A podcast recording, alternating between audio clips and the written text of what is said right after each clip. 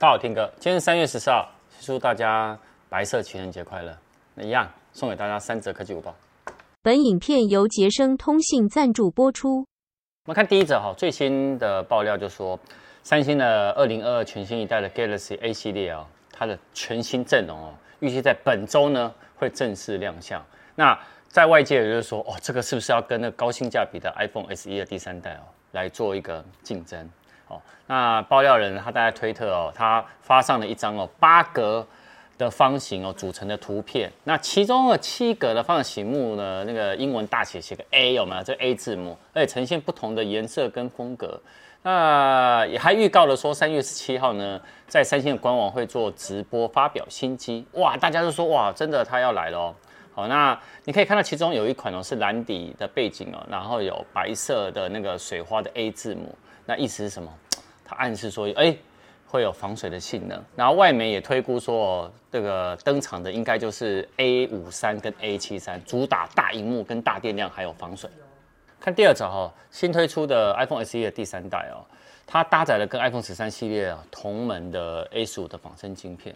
那执行了 APP 的应用啊，跟游戏哦，就是非常顺畅。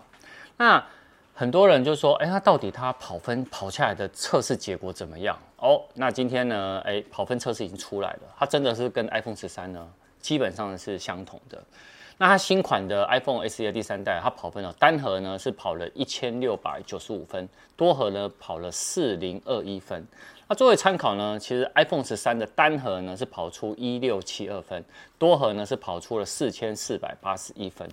分数的这个差异就是其实差不多了啦。那也就是说，呃，间接呢，呃，知道说他们的那个基本是一模一样的。那另外呢，这个跑分呢测试，他们也说，其实他们的得分也证实了 iPhone SE 的第三代哦，它具备了四 GB 的记忆体。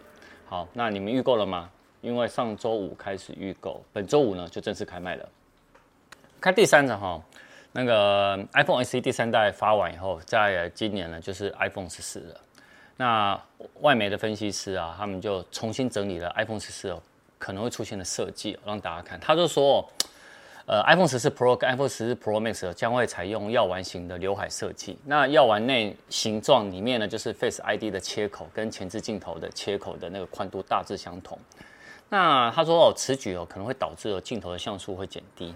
那不过呢，苹果呢在 iPhone 十四 Pro 的机种实施这样新设计以后，这分析师大胆就说，其实呢，在二零二三年，就是明年的新款的 iPhone 暂定呢叫它 iPhone 十五呢，也有可能呢，整个的这个药丸型的设计呢，会比那个 iPhone 十四 Pro 跟 Pro Max 的再更小一点。好，那这样子呢，可以腾出更多的荧幕空间。好，那只是说哦。他也有说，有可能呢，在二零二三年，就是明年的时候，他会把这个药丸型的这个设计呢，整个套用在全部的机型上。那虽然呢，其实苹果呢，它可能有计划呢，要做荧幕下的那个 Face ID 的组件，那取消这个药丸的那个荧幕的这个设计。那只是说，呃，会这么快吗？其实有可能是不会的，因为毕竟荧幕下的镜头啊，相关的。以三星来讲，它现在等于推出来，呃，去年是在那个 Galaxy Fold 的 Z Fold 三嘛，那今年我相信应该也会有，那只是说这个技术要更成熟，苹果才会使用。那不过呢，刚刚在上午的时候呢，郭分析师哦，他出来讲话说，iPhone 十四呢有重大变革，什么变革？他说有可能呢 A 十六的处理器呢只会在 Pro 身上。